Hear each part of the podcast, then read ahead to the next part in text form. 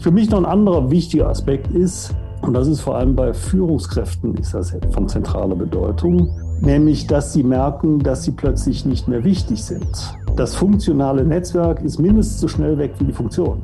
Ich habe vor hm. zwei Jahren mal einen Abgeordneten, der zehn Jahre, der, der zwei Legislaturperioden im Parlament saß, begleitet, der, als er das noch war, ein gesuchter Mensch war und ständig überall auftreten musste. Ja? Und als er abgewählt war, dann wollte kein Kaninchenzüchterverein ihn mehr am Wochenende sehen. Überhaupt keiner.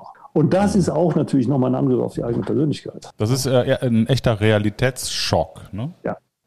Rebellentalk, der große Freiheit.com. Ja, und hier sind wir wieder, die zwei Positionierungsrebellen der große Freiheit.com, Jens Alsleben und Jörg Christa aus der Karibik. Zumindest temperaturmäßig gefühlt.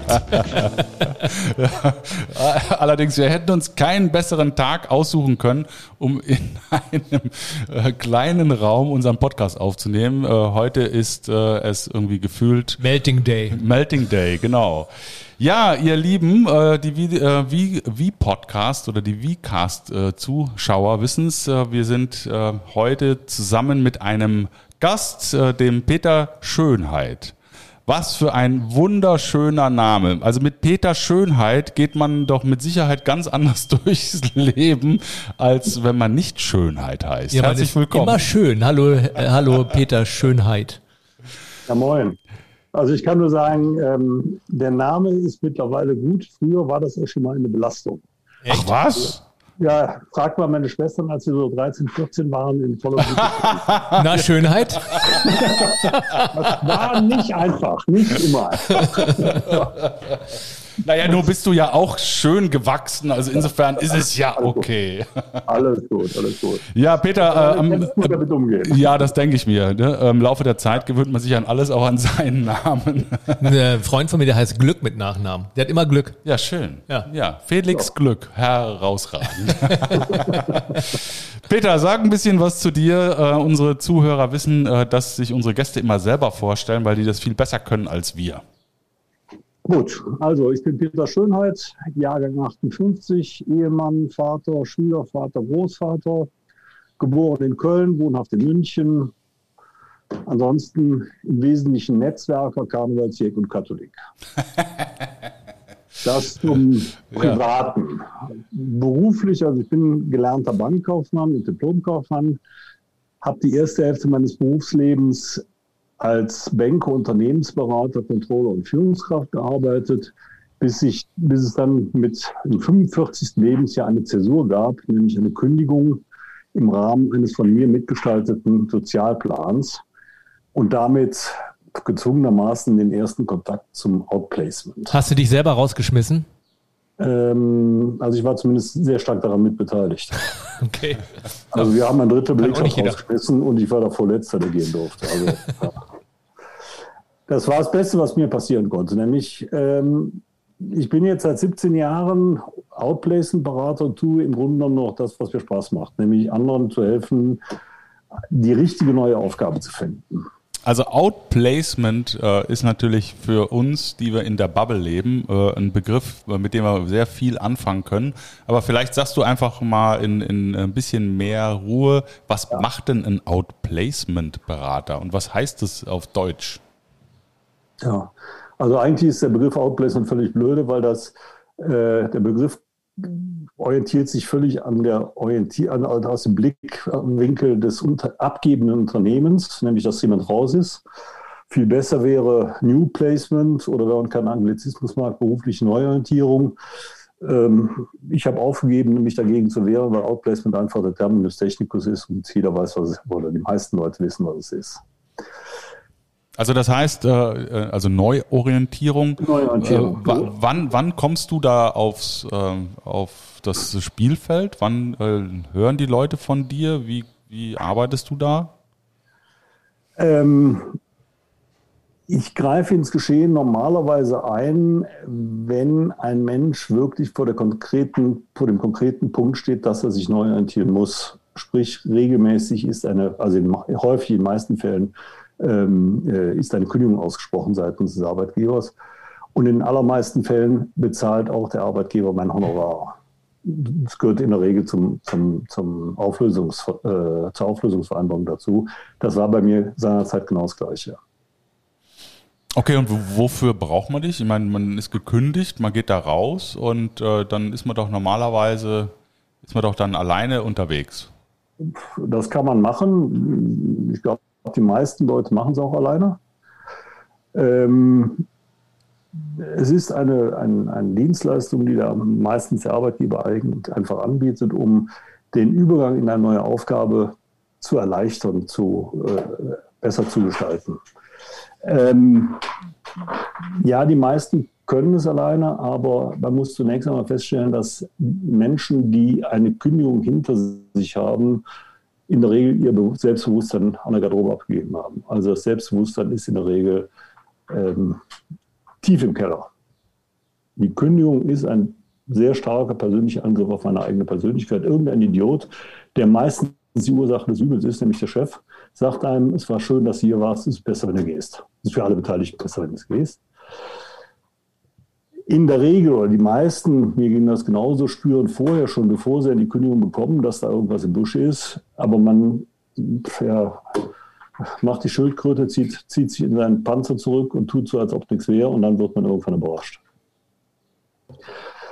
Und in dem Augenblick ähm, komme ich dann ins Spiel und entwickle mit den Klienten in einem Prozess, von dem ich eine sehr genaue Vorstellung habe, wie der, wie der abläuft, der aber dieser idealtypische Prozess noch nie so abgelaufen ist, sondern immer individuell angepasst wird, ähm, helfe dem Klienten letztendlich sein Selbstbewusstsein wieder aufzubauen, sich wieder selbstbewusst zu werden.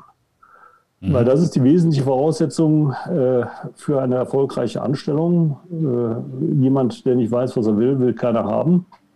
Ja, und eine Neueinstellung ist kein Gnadenakt, sondern es ist letztendlich, es muss für alle Beteiligten Nutzen sein. Und ich als Bewerber muss letztendlich jemand anderes, nämlich einem neuen Arbeitgeber oder einem Kunden, klar machen, welchen Nutzen ich ihm stifte. Und äh, machst du dann äh, psychologische Sachen mit dem oder, oder, ähm, oder wie, wie kriegt er denn sein Selbstbewusstsein wieder? Also zunächst einmal ähm, mache ich einen Prozess, den wir Spark nennen. Ähm, das ist letztendlich biografische Arbeit. Spark steht SP für äh, Situation oder Problemsituation, A für Aktivität, R für Re Resultat und K für Kompetenz. Ich lasse mir also von meinen Klienten sehr viele Geschichten aus ihrem Leben erzählen, wo sie vor einer Problemsituation standen Lass mir dann erzählen, was für Aktivitäten wir ergriffen haben, um das Problem in den Griff zu kriegen und lass mir das Resultat beschreiben, was sie erzielt haben. Das sind regelmäßig höchst individuelle Geschichten. Also wenn wir drei von dem gleichen Problem stünden, was schon sehr unwahrscheinlich ist, würde jeder von uns wahrscheinlich eine völlig andere Aktion ergreifen. Eine völlig andere Aktion und wahrscheinlich auch ein anderes Resultat erzielen. Und das sind letztendlich individuelle Handlungsmuster, die man immer wieder findet und die ich oder die wir mittlerweile als Kernkompetenzen bezeichnen. Das Interessante für mich dabei ist, dass es letztendlich kann man das viel schneller, viel effizienter ähm, hinkriegen mit einschlägigen Tests, den DISC oder BIP oder, oder MBTI oder was es auch alles gibt hat man eine anderthalb Stunden Fragebogen, kriegt man eine Auswertung, steht alles drin. Das Problem ist, dass man in der Regel nur das wahrnimmt, was man sowieso schon weiß. Bei diesem Vorgehen, wie wir das machen, was zeitintensiv ist, also ich lasse mir 60, 70, 80 deutsche Geschichten erzählen, ähm, ich verknüpfe die Kompetenzen, die eigenen Handlungsmuster an Geschichten aus dem eigenen Leben. Zunächst brauche ich das, um eben die Handlungsmuster abzuleiten, um die Kompetenzen zu benennen.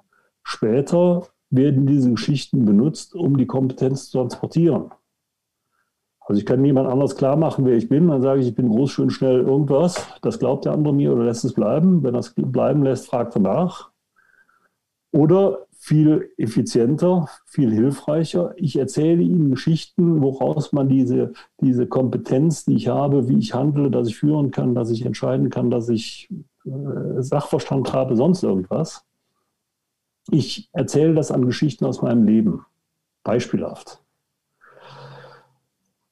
Ich brauche es dann später auch, diese Geschichten, um letztendlich eine individuelle Selbstdarstellung, also einen Lebenslauf äh, auf die Beine zu stellen. Das ist wahrscheinlich für viele das erste Mal, dass sie so über sich nachdenken, oder? Äh, in dieser Intensität ist das regelmäßig erstmal. Gut, es gibt andere Verfahren, wo Ähnliches auch gemacht wird, ja, äh, aber in der beruflichen Krise ist das in der Regel das erste Mal. Ich kann mir vorstellen, dass diese Arbeit sehr, also wie so ein Gamechanger für die Leute ist, weil es lange Zeit üblich war, wenn man die Menschen gefragt hat, wer bist du, dann haben sie den Titel oder den Beruf oder sowas genannt. Das heißt also, dass ähm, sie setzen ihren, ihren Job gleich mit ihrer Identität. Und wenn du dann gekündigt wirst, dann ist es ja erstmal, dass du identitätslos bist. Ja, richtig. Und ähm, als Prophylaxe kann man ja im Grunde, würde mir jetzt so einfallen, äh, erstmal die Identität vom Job zu trennen. Weil das sind ja zwei verschiedene Dinge und äh, so dass er für die Zukunft dann auch stabil ist und dann zu sagen, okay, und was machst du jetzt mit deiner Identität, mit deinen Fähigkeiten, weil das ist es ja letztendlich. Das, das andere ist ja nur ähm, ja eine Situationsbeschreibung. Das ist erstmal nur der Weg dahin, um eine Beschreibung seiner selbst hinzubekommen, eine Kommunikation hinzubekommen, ähm, die anschließend erarbeitet wird. Aber zunächst mal geht es nur um die Feststellung der Kompetenzen. Und für mich interessant an diesem Verfahren ist, ich frage zu Beginn eines Gesprächs, einer Zusammenarbeit mit einem potenziellen Klienten, frage ich immer nach seinen Kernkompetenzen. Und egal wie schlecht er drauf ist, irgendwas weiß jeder, was er kann. Irgendwas, was er besonders gut kann. Für mich interessant ist, dass die Leute regelmäßig das nennen, was sie können, wofür sie aber Kraft brauchen, was richtig anstrengend ist. Mhm. Mhm. Aus diesen Geschichten kommen aber regelmäßig die Fähigkeiten raus, die einem spielerisch leicht fallen. Mhm. Die einem aber gar nicht so bewusst sind, weil sie einem so leicht fallen. Wie bei den Talenten, ne? die, die sind dir ja auch nicht bewusst. Genau das, genau das ist das. Mhm. Und wenn die mir bewusst sind und ich das jemand anderes transportieren kann, habe ich ganz andere Möglichkeiten. Mhm. Also das Interessante für mich ist, dass die allermeisten Klienten von mir, also deutlich über 95 Prozent meiner Klienten, haben aus der Krise heraus eine höherwertige Arbeit gefunden, als sie vorher hatten. Ich finde das super, super toll. Das habe ich so von einem, äh, ich sag mal, Nicht-Therapeuten oder so noch nie gehört, weil das ist wirklich, darum würde ich das gerne mal drei oder viermal unterstreichen, das mit der Energie, dass die meisten gelernt haben, aufgrund einer Rollenbeschreibung, einer Rollendefinition, ja. Dinge tun, die ihnen total schwer fallen, um, und, und sehen die Dinge nicht, die ihnen quasi mit in die Wiege gelegt wurden, nämlich ihre Talente, ihre Gaben und, und sie darauf aufmerksam zu machen, weil sie werden dann damit ja auch befähigt, viel besser, schneller und intensiver zu arbeiten, ohne dass sie Kraft aufwenden müssen. Und das, das ist super.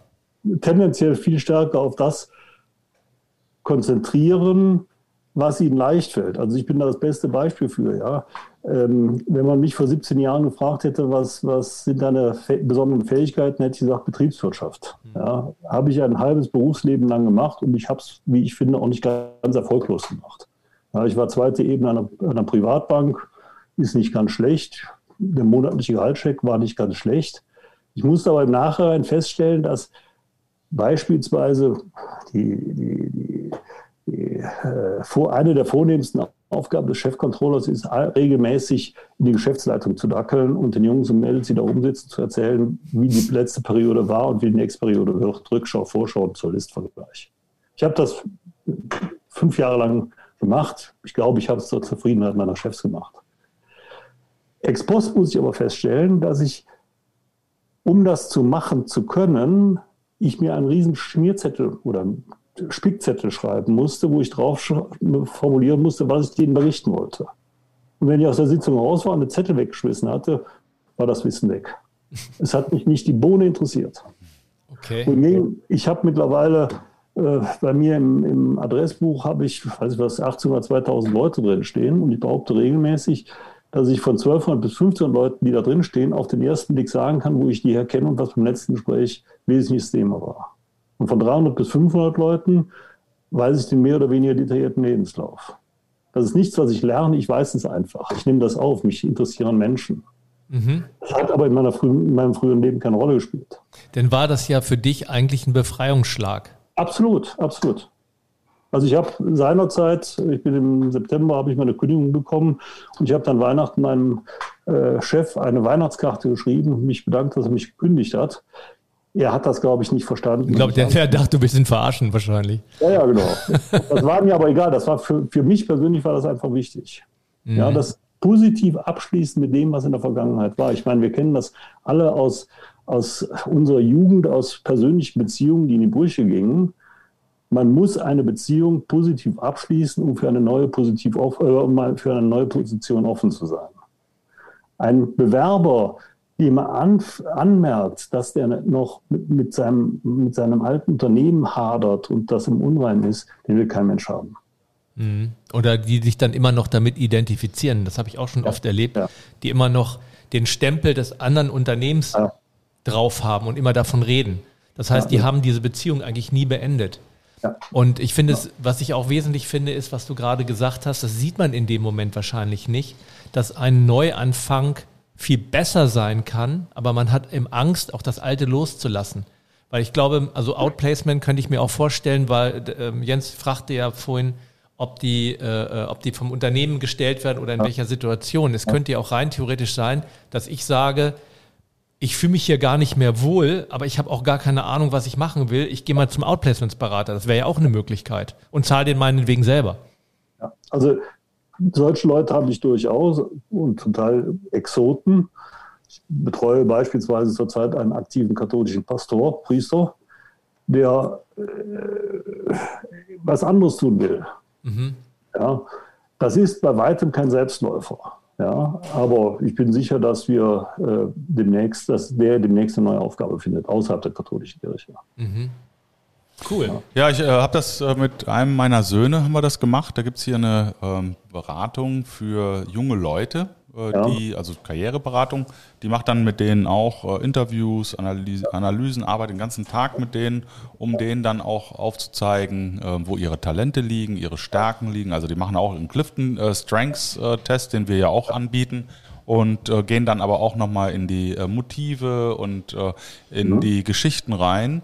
Und dann hat er dann äh, nach einem Tag, hat er dann eine sehr umfangreiche Auswertung gekriegt, auch nochmal so ein Abschlussinterview und dann in dem Fall halt, weil er war 17, auch ein paar äh, Studiengänge, die grundsätzlich gut zu seinem Typ passen könnten, damit er einfach für sich mal äh, reflektieren kann. Ne?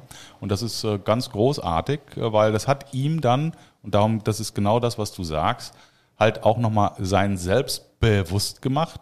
Aber er ist da auch mit einer breiteren Brust rausgegangen, weil er halt auch festgestellt hat, Mensch, da gibt es eine ganze Menge Dinge, die kann ich ganz gut äh, ja. und das ist ganz toll. Und äh, ich kann mir auch erlauben, äh, meinen Stärken zu folgen, weil die haben mich darin bestärkt, einfach die Dinge zu machen, die ich sowieso schon gut kann. Ne? Ich glaube, viele erlauben sich das auch gar nicht, ne? Ja. Ihren, ihrem Herzen oder ihren Talenten zu folgen. Das kommt erschwerend hinzu. So, das ist aber die erste, der erste Teil der Arbeit. Ähm, dann geht es weiter, nämlich das, was man erkannt hat, auch kommunizierbar zu machen. Und zwar schriftlich, mündlich und nonverbal. Das heißt, ich erarbeite dann mit meinen Klienten zunächst mal einen Lebenslauf, dreiseitig in der Regel. Wobei die meisten Wettbewerber haben Standardlebensläufe. Für Formulare. Ganz besonders schlimm ist es, ein Formular heißt Europass, haben sich Eurobeamten ausgedacht, wie ein Lebenslauf auszusehen hat. Und für mich ist eine, eine, ein, das ist ein Verkaufsprospekt. Kein Mensch käme auf die Idee, äh, Verkaufsprospekte für Autos zu, zu normieren. Ja. Insofern ist für mich jeder Lebenslauf ein Unikat, wie der Mensch, der dahinter steht, ein Individuum ist. Das muss man merken. Und das muss interessant zu lesen sein. Das muss einfach Spaß machen. Beziehungsweise es gehorcht drei Adjektiven, nämlich präzise, pointiert und polarisierend. Also es muss genau das beschreiben, was man meint. Es muss es auf den Punkt formulieren und letztendlich polarisieren. Wer damit nichts anfangen kann, braucht sich nicht damit zu beschäftigen. Ich will nur mit den Leuten reden, die sagen, so einen brauche ich. Darum geht es. Mhm. Was, was ja. äh, wir auch immer wieder äh, gefragt werden, ist, äh, was sind denn die richtigen Unternehmen, die zu mir passen könnten? Damit ich mich im Bewerbungsprozess von vornherein ja, auch bei. Das, das kommt für mich noch einen Augenblick später. Also zunächst bei der Lebenslauf dreiseitig, dann wird das eingedampft auf einen einseitigen Lebenslauf, dann wird es eingedampft auf einen, auf einen ähm, 9-Sekunden-Spot. Also ich stelle mich mündlich in 9 Sekunden vor und dann wird es eingedampft auf den USP. Also ich beschreibe mich in zwei Worten beispielsweise. Beispiel. Ich hatte einen Geschäftsführer, der ähm, in einer mittelständischen Unternehmen war, in einer Konstellation mit einem Kollegen und Miteigentümer. Ähm, und der war der große Zampano, der Kommunikator, der Visionär und so weiter. Und mein Klient war letztendlich der, der CEO, der Chief Operating Officer, wie man das neudeutsch sagt. Das Wesentliche an dem Paar war, dass die beiden ein kongeniales Paar waren. Die ergänzten sich gegenseitig, die neideten sich gegenseitig nicht, was der andere machte und war froh, dass der andere da war. So, und der sollte sich selber darstellen in zwei Worten. Tat sich wahnsinnig schwer damit und kam dann an. Irgendwann meinte er, ich werde weiß ich, wer ich bin. Ich bin nämlich eigentlich jemand wie Katschel Schwarzenbeck. Jetzt guckt er mich an, wisst nicht, wer, wer Katschel Schwarzenbeck ist? Doch, 74. Ich weiß nicht. ah, gut. Franz Beckenbauer sagt ja was. Libero 1974 bei der Fußball-Weltmeisterschaft bei Bayern München. Katsch Schwarzenbeck war nicht der geniale Fußballspieler wie Franz Beckenbauer, sondern der rustikale Fußballspieler. Das mhm. war derjenige, der es Franz Beckenbauer ermöglicht hat, der Kaiser und die Lichtgestalt zu werden. Indem er nämlich die Aufgabe hatte, jeden, der um den Franz herum wollte, niederzumachen. ja. ja. ja. Und das waren die beiden bei Bayern München und in der Nationalmannschaft, dieses Paar. Und jeder wusste, was er an dem anderen hatte. Und keiner neidete dem anderen, was er hatte. Ja, darauf kommt es an. Die Genialität der ganzen Aussage habe ich aber erst viel später erkannt. Nein, den einen Teil habe ich sofort erkannt. Nämlich, die, das Bild von Katze Schwarzenbeck versteht im Grunde genommen jeder Deutsche älter als Jahre 1960, der ein bisschen sich für Fußball interessiert. Jeder männliche Deutsche. Es gibt ein paar, die interessieren sich nicht für Fußball, aber die meisten erinnern sich an Katsch Schwarzenbeck und wissen, was Katsch Schwarzenbeck ist, nämlich der kongeniale Partner für Franz Beckenbauer. Das heißt, wenn der mein Klient sie als Katsch Schwarzenbeck darstellte, dann wussten der andere, das ist der ideale zweite Mann. Darauf kommt es an. Das zweite Geniale ist, wenn ich weiß, ich bin jemand wie Katze Schwarzenbeck, dann ist ein Job wie Franz Beckenbauer für mich nicht das Richtige. Also für meinen Klienten war klar, er will wieder guter zweiter Mann werden, aber er will nicht der große Zampano werden. Also wenn ich auf den Punkt genau formulieren kann, wer ich bin, ergibt sich daraus auch automatisch das Ziel, wo ich hin will. Ja, und mhm. dann kommt die Frage, wo finde ich denn denjenigen, der das braucht? Und dann fängt wirklich der zweite Teil der Arbeit an, nachdem der erste Teil für mich der Prozess des sich selbst Bewusstwerdens äh, heißt, ist der zweite Teil dann die Vermarktung. Ich muss also anfangen, mit Leuten in Kontakt zu treten und denen klar zu machen, wer ich bin, was ich will, was ich kann.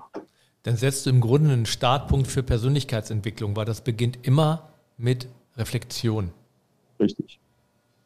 Also wir, mit, mit äh, Partnern habe ich mittlerweile ein Konzept, das Konzept weiterentwickelt und aus dem Outplacement rausgeholt und eigentlich als Start, Startpunkt für Personalentwicklung zu nehmen. Mhm. Wie wir sagen, eine, eine ressourcenorientierte Personalentwicklung. Nicht zu gucken, wenn jemand mhm. dahin will, dann muss er das noch lernen, also das Defizit kennenlernen, sondern gucken, was macht den Menschen denn wirklich aus und wo passt er am besten hin. Also macht für meine Begriffe wesentlich mehr Sinn. Weil ich kann mir vorstellen, dass es eben auch viele Menschen gibt, das ist, sind, glaube ich, auch die, die am, als erstes dann, dann äh, outgeplaced werden, ähm, die einfach nur eine Pflicht, äh, Pflicht erfüllen und, und Geld verdienen, denen es aber gar nicht bewusst ist, wer sie sind, welche Stärken sind dann da vielleicht dahin gekommen, weil der Vater hat das auch gemacht und der Opa und vielleicht noch im gleichen Unternehmen. So, die haben äh, unter Umständen gar keine Ahnung, wer sie sind und wo ihre Talente liegen. Und da ist es ja wirklich eine Basisarbeit dann auch, ne? Also ich habe sogar Klienten gehabt, die äh, zu mir gekommen sind aus eigenem Antrieb äh, und sich eigentlich raus verändern wollten aus dem Unternehmen, weil sie in dem Unternehmen letztendlich eine Rolle spielten, die nicht zu ihnen gehörte, wie sie meinten. die aber letztendlich dann nicht gekündigt haben, sondern einen Karriereschritt im Unternehmen gemacht haben, weil sie plötzlich ganz anders auftraten, ganz anders wahrgenommen wurden. Mhm. Ja. Jetzt. Also das, das Wesentliche an, ganzen, an der ganzen Geschichte ist letztendlich, und das ist unser Leistungsversprechen, nämlich zu sagen, es geht darum, dass man die für sich richtige Aufgabe findet. Und ehe man die Aufgabe finden kann, muss man erstmal wissen, wo man ist, wer man ist. Also die eigenen Kompetenzen, die Werte und auch die Rahmenbedingungen, die für einen selber förderlich sind. Also brauche ich ein kompetitives Umfeld oder brauche ich ein harmonisches oder brauche ich keine Ahnung was. Ja, ja Bedürfnisse einfach. Letztendlich, genau das. Das ist der Punkt. Ja, das ist spannend. Jetzt ist natürlich äh, für mich die Frage, ich weiß gar nicht, ob ich die stellen darf. Was sind deine zwei Worte? Zu mir. Ja. Ich habe äh, mit einem leichten Augenzwinkern vor drei oder vier Jahren mal in Xing als Kernkompetenzen Zuhören und Kaffee trinken geschrieben. Zuhören und Kaffee, Kaffee trinken. Ist das eigentlich ein Wort? Ja, klar. Das Ganze, das Ganze ist ein Wort. Zuhören und Kaffee trinken. Das ist wie du bist ein Pralinchen. Das schreibt man alles klein und zusammen. In Köln ist das Zuhören und Kaffee trinken ist ein Wort. Ich habe neulich mal so einen Sketch gesehen, da hat gesagt, ich sage nur drei, Wo äh, zwei, äh, drei Worte, private Altersvorsorge. okay, zuhören und Kaffee trinken, ja. Ja, geil. Ja, also das ist ein bisschen mit, mit, mit Augenzwinkern, ja. Ähm, ich glaube, ich bin mittlerweile ein leidlich guter Coach, der anderen dabei hilft, wirklich ein, äh, zu sich selber zu kommen. Zum Zweiten bin ich ein ziemlich guter Netzwerker, der Leuten auch dabei hilft, die richtigen Ansprechpartner zu finden. Die Frage ist ja auch, wo liegt der Fokus? Auf, auf den Kaffee oder aufs Zuhören? Also das steht für mich zunächst einmal die Frage, dass es mir leicht fällt, mit anderen in Kontakt zu treten und Kaffee trinken zu gehen mit denen. Auf der anderen Seite durch aktives Zuhören ihnen helfen, weiterzukommen. Ja, Spaß, klar. Ja, also. Ja, wir sind Positionierungsrebellen der große Freiheit.com. Und mein persönliches Thema, sind das eigentlich auch zwei Worte? Selbstliebe oder ist das ein Wort? Das ist ein Wort. Das ist ein Wort. Ich sage nur drei Worte, Selbstliebe. also wenn du das auf mich dann überträgst, dann ist bei mir das Wort Selbstbewusstsein. Okay. Ja. Und, äh, und die Leute, die zu dir kommen, kommen die dann über die Firma auf dich oder kommen die äh, von sich aus auf dich? Und wenn die, äh, das ist die erste Frage. Und die zweite Frage, wenn die über die Firma kommen, äh, mit wie viel Begeisterung schlagen die denn bei dir auf äh, und was verändert sich bei denen im Prozess? Also über die Firma kommen die wenigsten, weil ich nicht gezielt bei Firmen akquiriere, weil ich gegen die Großen nicht anstinken kann. Mhm. Die meisten kommen irgendwie aus meinem Netzwerk, die haben von mir gehört, dass es hilfreich sein würde, was ich tue und kommen auf mich zu, wobei dann häufig die Firma bezahlt im Rahmen der, der, der äh, äh, Abfindung. Bei den Firmen ist es letztendlich egal, die wollen, dass die Leute weg sind. Wie die weg sind, sind Hauptsache sind weg. Klar. Und darum äh, geht es. Und Okay, die zweite Frage, ähm, wie kommen die bei dir an? Du hast ja gesagt, die sind äh, tief, die sind äh, traumatisiert, die sind erschüttert. Äh, was verändert sich dann im Laufe des Prozesses? Also wenn du so mal ein paar Klienten äh, vor deinem geistigen Auge vorüberziehen lässt, was hat sich da menschlich getan? Also das erste, im ersten Gespräch stelle ich immer die Frage nach ihren Kernkompetenzen, was sie wirklich ausmacht. Ähm, und da kommt auch häufig die Aussage, vor allem von, von Top-Führungskräften, ja, eigentlich kann ich gar nichts. Was natürlich absoluter Unsinn ist. Ähm, dann kann ich mittlerweile pauschal sagen, dass es einen direkten Zusammenhang mit der, mit der hierarchischen Einordnung und dem Selbstbewusstsein gibt, nämlich je größer die Fallhöhe, desto stärker die Verletzungen. Ich habe vor, vor einiger Zeit mal einen DAX-Vorstand begleitet, Mitte 40 äh, steile Karriere, da ging es immer nach oben und Mitte 40 kam neuer, äh, neuer Vorstandsvorsitzender, der einfach ein Exempel statuieren wollte und einen aus seinem Netzwerk nachziehen wollte und der hat ihn über die Klinge springen lassen. ich habe mit dem ein Jahr gebraucht, bis er sich sehr, wieder selber bewusst war, bis er wieder bei sich selber angekommen war. Als der dann das wieder wusste, dann hat das den vier Telefonate gekostet, da hatte eine neue Aufgabe. Das war nicht das Problem. Aber dieses, dieses tief zerstörte Selbstbewusstsein ist bei den meisten so. Und es geht, ist dann die Frage, wie schnell es geht, das wieder aufzubauen und es kommunizierbar zu machen. Hat das auch was mit der, oder wie ist denn die Korrelation mit der, mit der Unternehmenskultur, mit der Führungskultur? Weil ich habe das immer mal wieder erlebt, dass wenn, wenn es irgendwie darum geht, Stellen abzubauen, ne, dann zeigt sich das wahre Gesicht. Weil viele werden dann wirklich fies, um die Leute loszuwerden und äh, entwerten die auch. So, dann habe ich so das Gefühl, die wollen die mit Absicht klein machen, damit sie die dann auch leicht und möglichst billig loswerden. Kannst du das bestätigen oder hast du andere Erfahrungen? Also ja, es gibt ähm, äh, da sehr perfide Methoden, um Leute loszuwerden. Sie letztendlich, es gibt häufig das Bestreben, eben nicht die Kündigung selber auszusprechen vom Unternehmen, sondern die Leute dazu zu bringen, dass sie einfach selber kündigen und damit keine Abfindung fällig wird. Und das sehr systematisch. Also die Leute richtig weich zu kochen. Also ich kenne mehrere solche Unternehmen. Das ist ein Zeichen Unternehmenskultur. Ähm, ja, es ist auch eine Frage, wie man mit den Ausscheiden umgeht. Das hat auch was mit Unternehmenskultur zu tun, aber das ist für mich weniger eine Frage in der Auswirkung mit den Gehenden, weil die Kündigung ist ein Angriff auf meine Persönlichkeit, egal wie gut der Laden ist. Es geht bei dieser Kultur letztendlich um die Verbleibenden. Ich habe seinerzeit meiner, meinem Vorstand, also in dem Verfahren äh, ist die Personalseite ziemlich schlecht gemacht worden in meinen Augen. Also die meisten Leute sind in Prozesse reingegangen, die meisten haben gewonnen. Ich habe irgendwann mal der Geschäftsleitung vorgerechnet, was es denn kostet, wenn man mal davon ausgeht, dass jeder Mitarbeiter des Hauses pro Woche eine Viertelstunde mit einem anderen darüber redet, wie scheiße die Unternehmen, das Unternehmen mit den Ausscheiden umgeht. Da kamen Mannjahre zusammen. Ja, das hätte man sich sparen können, indem man einfach anständig mit den Leuten umgeht.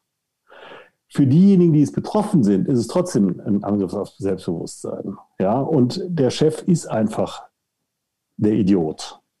Ja, da muss der auch mit leben der kann auch für meine Begriffe der, der, der, der Chef auch oder das Unternehmen kann auch nicht mehr dazu beitragen, sollte einfach abgeben und loslassen und dem, dem ab, rausgehenden Mitarbeiter keine, keine, keine äh, äh Baumstämme zwischen die Füße zu werfen. Das kann es machen. Aber die Idee, das sieht man zurzeit an der katholischen Kirche, ja, die katholische Kirche kann nicht zur Aufklärung selber beitragen und vor allem auch nicht bei den Missbrauchsfällen irgendwie helfen. Die sollen den Leuten, also sollen dazu stehen, was, was passiert ist und dann dafür sorgen, dass andere eben die, die Seelsorge betreiben.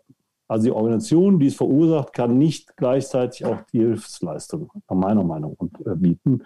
Was sie kann, ist halt das Geld geben, dass was Vernünftiges passiert.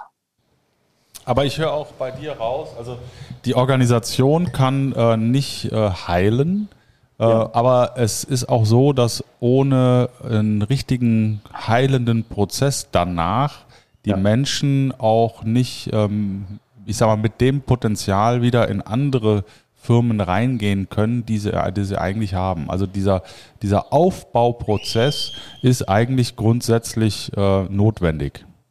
In meinen Augen ja. Mhm. Also es gibt Leute, die können das alleine, ja, überhaupt keine Frage. Ähm, es gibt Leute, die resignieren und dann kommen so tolle Aussagen, man muss dann halt downsizen, ja, und die Ansprüche runterfahren, ja, mhm. was ich für absoluten Unsinn halte. Mhm. Sondern man muss eine klare Vorstellung entwickeln, was man will. Man muss das jemand anders klar machen, wofür man steht. Dann wird man erfolgreich. Hast du eine, hast du eine Idee, ähm, wie viel Prozent der Menschen, die gekündigt werden, durch so einen Outplacement-Prozess laufen? Das ist relativ wenig. Das ist relativ wenig. Also äh, vom der, der ähm, äh, BDU macht da regelmäßig Untersuchungen. Ich glaube, das gesamte, ähm, äh, der gesamte Markt hat 84 Millionen Euro Umfang. Also das ist nicht richtig viel. Ich glaube, die Personalberater beispielsweise ist der Markt viel, viel größer. Mhm. Also das heißt, ähm, die überwiegende Mehrzahl der Menschen, die natürlich auch äh, diesen Angriff auf ihre Persönlichkeit erstmal verschmerzen müssen, ähm, ja. die laufen auch nicht durch einen äh, heilenden Prozess, um diesen Schmerz quasi zu verarbeiten. Da ist ja ein brutales Potenzial, was da liegen liegen bleibt und auch äh, tatsächlich ist ja auch volkswirtschaftlicher Schaden in Anführungszeichen, der dadurch entsteht, dass man sich um die Leute nicht kümmert. Ja. Ähm, ähm, natürlich hat, haben die Leute auch Selbstheilungskräfte und vielleicht wächst das, äh, vernarbt irgendwann die Wunde, aber mit einem gezielten Heilungsprozess geht es wahrscheinlich wesentlich deutlich schneller. Und ich glaube auch, wenn du, und das finde ich auch, das müsste man auch größer betrachten, ähm, wenn du, wenn du, und das ist leider auch, äh, was ich häufig höre, dass man mit den Leuten nicht vernünftig spricht, sondern unter Umständen sogar gar nicht redet. Die werden einfach rausgeschmissen, sie erfahren das dann, was weiß ich woher. Ich habe sogar schon von Leuten gehört, die das irgendwie durch eine Zeitung erfahren haben, dass sie raus sind. Und ähm, dann ist natürlich auch noch, dann kann es persönlich werden. Warum spricht der nicht mit mir? Weil das ist ja eine Form von Wertschätzung. Ne? Also äh, zu sagen, pass auf, ja. so und so. Und dann ist ja die Frage, gehe ich mit dem Kopf unterm Arm aus der Firma raus, durch einen Hinterausgang oder erhobenen Hauptes vorne raus? Das ist ja auch nochmal ein Unterschied von der nächsten Stufe. Ja, also das Unternehmen, das abgebende Unternehmen sollte so anständig sein, das wenigstens anständig zu kommunizieren, was passiert. Und er sollte es nie aus der Zeitung oder auf dem Klo irgendwie gerade aus der Nachbarkabine hören. Das ist natürlich unterirdisch. Aber das ist eine, in meinen Augen, das Trennungsgespräch ist eine sachliche Information und das Angebot von Unterstützung, die man bietet, dass der damit zurechtkommt. Aber nicht von dem Chef und nicht von dem Personaler. Dann kann, der Person, da kann das Unternehmen noch dafür sorgen, dass es ein anständiges Zeugnis gibt und möglicherweise entsprechende Empfehlungen, Referenzen noch genutzt werden. Aber das ist auch alles. Hast, hast du eine Ahnung, ähm, wie deine Tätigkeit den Mitarbeitern verkauft wird, die gekündigt werden? Also heißt es dann, äh, uns ist wichtig, äh, dass du äh, auf keinen Fall dein Selbstbewusstsein verlierst. Äh, du bist ein ganz toller Mensch äh, und wir geben dir jemanden an die Hand, der dafür sorgt, dass dieser Schock äh, auch tatsächlich für dich verarbeitbar ist. und das ist uns ganz wichtig, dass wir dich so entlassen. Oder sagen die, da ist jemand, den kannst du nutzen, damit du schönere Bewerbungen schreiben kannst. Wie, wie wirst du quasi angepriesen? Das ist sehr unterschiedlich. Ähm, für mich wäre die, die einzig wichtige Information zu sagen, da ist jemand, der kann was, guck den dir an, der kann dir helfen. Du entscheidest bitte, ob das der Richtige für dich ist.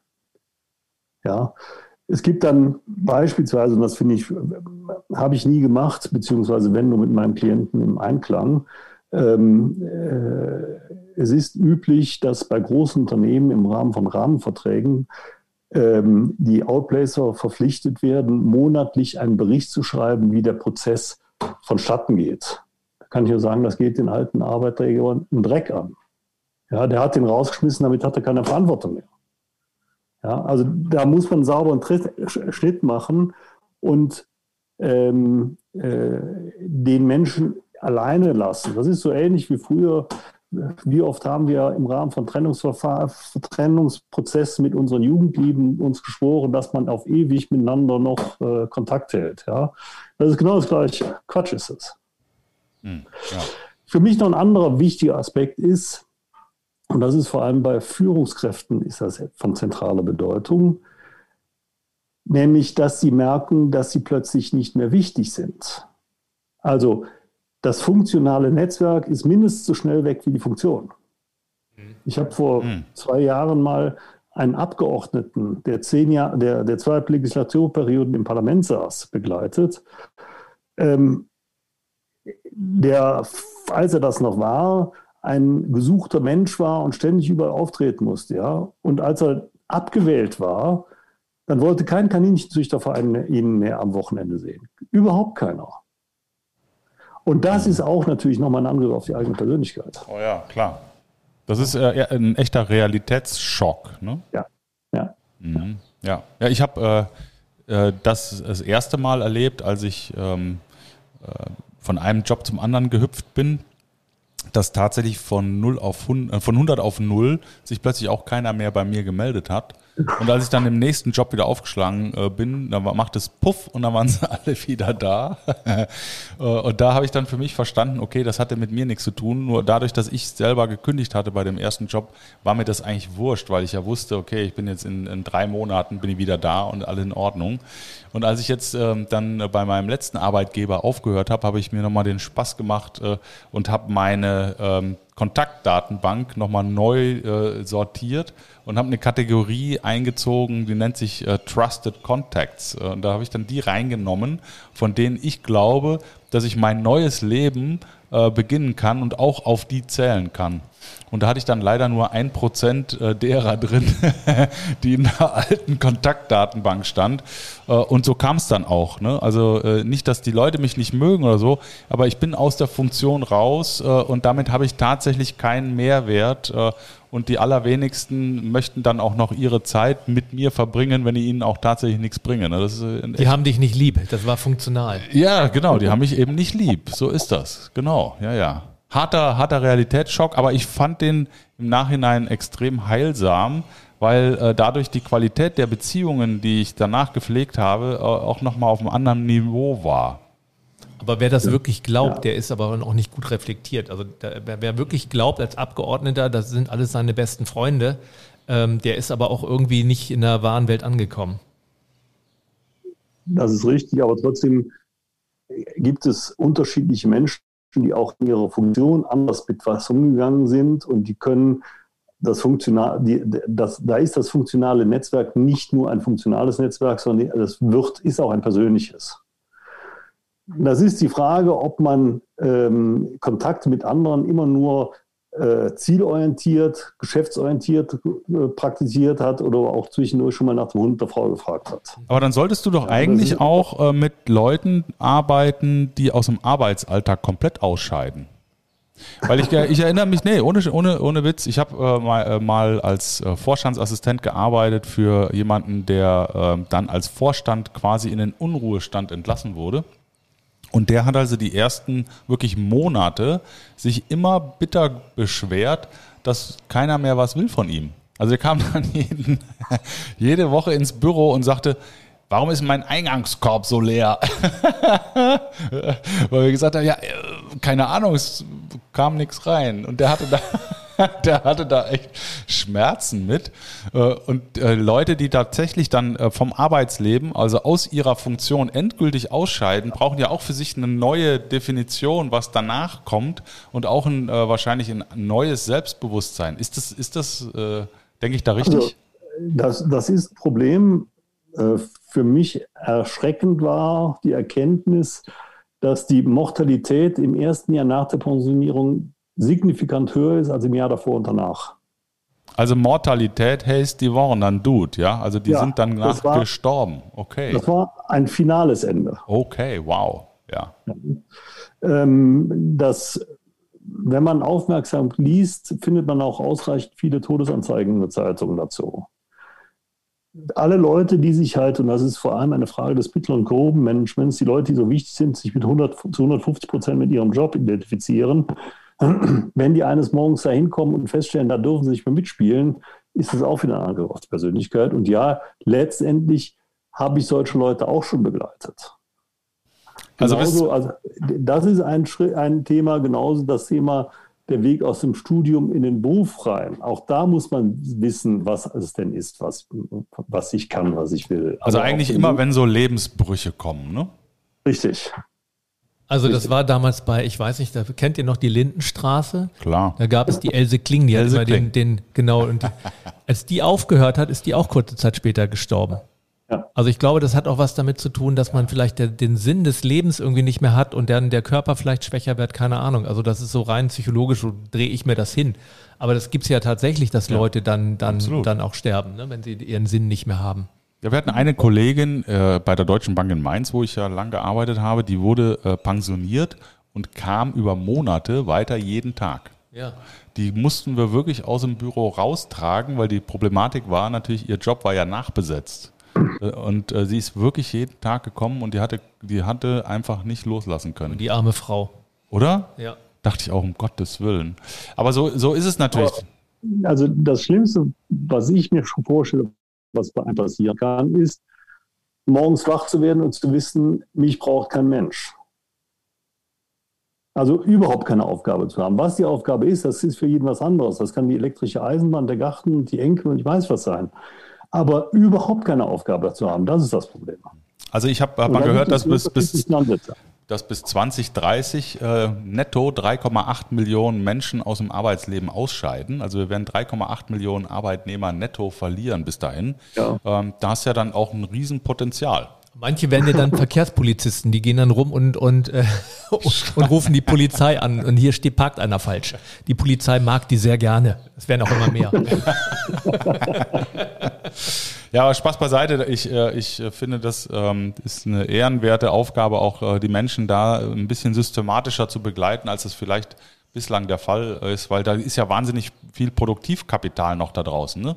wahnsinnig ja, viel äh, Innovation und auch Kreativität, auch im Alter mit Ende 60. Ne? Äh, da da hört es ja nicht auf, sondern wir wissen ja, seit Udo Jürgens äh, mit 66 Jahren, da fängt das Leben an. Und Udo Lindenberg ist 75 und turnt auf der Bühne rum. Ja, leider nicht mehr. Ne? Udo, ja, der Udo Lindenberg schon, aber das war doch nicht. Udo Jürgens ist tot mit 80 ja, Udo Jürgens, genau. 80 ich, ist der geworden. Habe ich Lindenberg gesagt, um Gottes Willen. Nee, ich habe ah, du hast Lindenberg gesagt. Du hast Jürgens ich habe Jürgens gesagt. Der Gott hat mit 66 Dank. gesungen.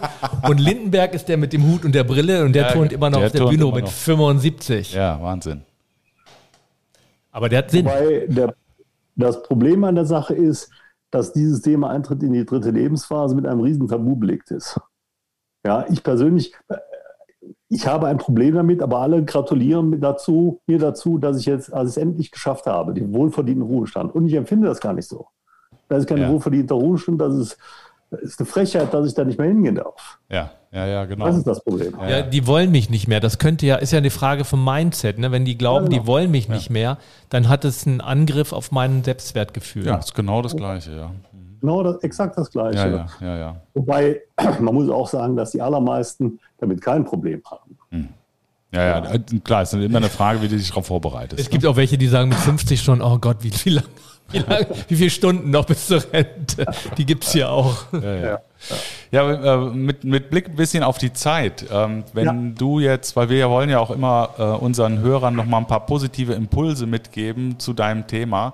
Ähm, was wären denn äh, so deine Tipps für diejenigen da draußen, die vielleicht mal betroffen sein könnten oder auch diejenigen, die zum Beispiel als Chefs da draußen immer wieder auch Ausstellungen zu verantworten haben? Ähm, die äh, der ganzen Sache zuträglich wären. Was, was würdest du denen raten? Also, wie ich eben schon probiert habe zu beschreiben, es geht darum, dass die Leute sich ihrer selbst bewusst werden. Darum geht es. Und das eben auch nicht nur selbstbewusst sind, sondern andere auch merken, dass da was ist. Das kann man alleine schaffen, aber das ist eine Herausforderung. Das ist echt eine Herausforderung.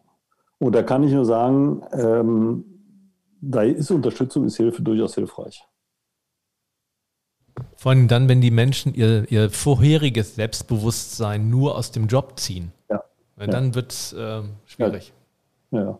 Und wenn dann eben noch das Netzwerk weg ist, weil man keine Funktion mehr hat, ja, man ist nicht mehr wichtig, das, das ist ein Cyclus viciosus. Und dann, das wird auch zur, zur sich selbst erfüllenden Voraussage. Ja, das äh, ist einfach so. Man kriegt ständig Bestätigung, dass die Welt schlecht ist.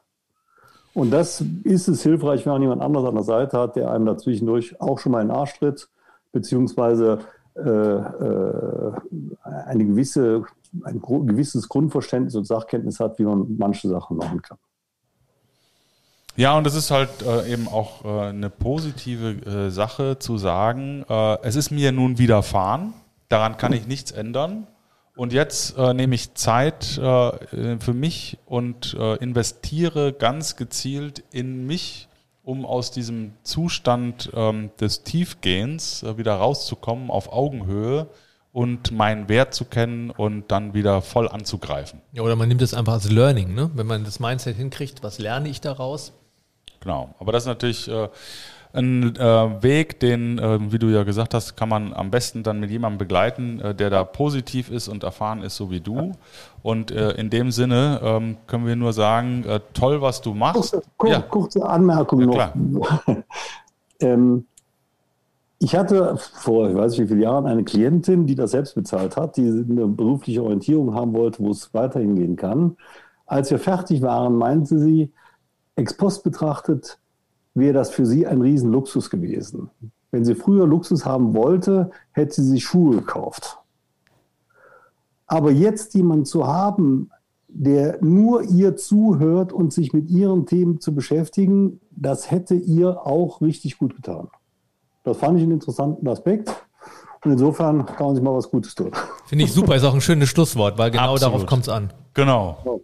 Investiert in euch, es lohnt sich. Genau. Äh, ja, mein lieber Peter, vielen, vielen Dank. Es war total spannend äh, und ähm, toll, was du machst, dass du die Menschen äh, damit begleitest und äh, weiter viel Erfolg. Spaß hast du sowieso, weil äh, du hast ja deine Bestimmung da gefunden. Jetzt wünschen wir dir ein heißes Wochenende. Lass dir gut gehen und bis äh, hoffentlich ganz bald. Ich wünsche dir viel, viel Spaß bei, deinem, bei der Taufe von deinem Enkel. Genau. Dankeschön.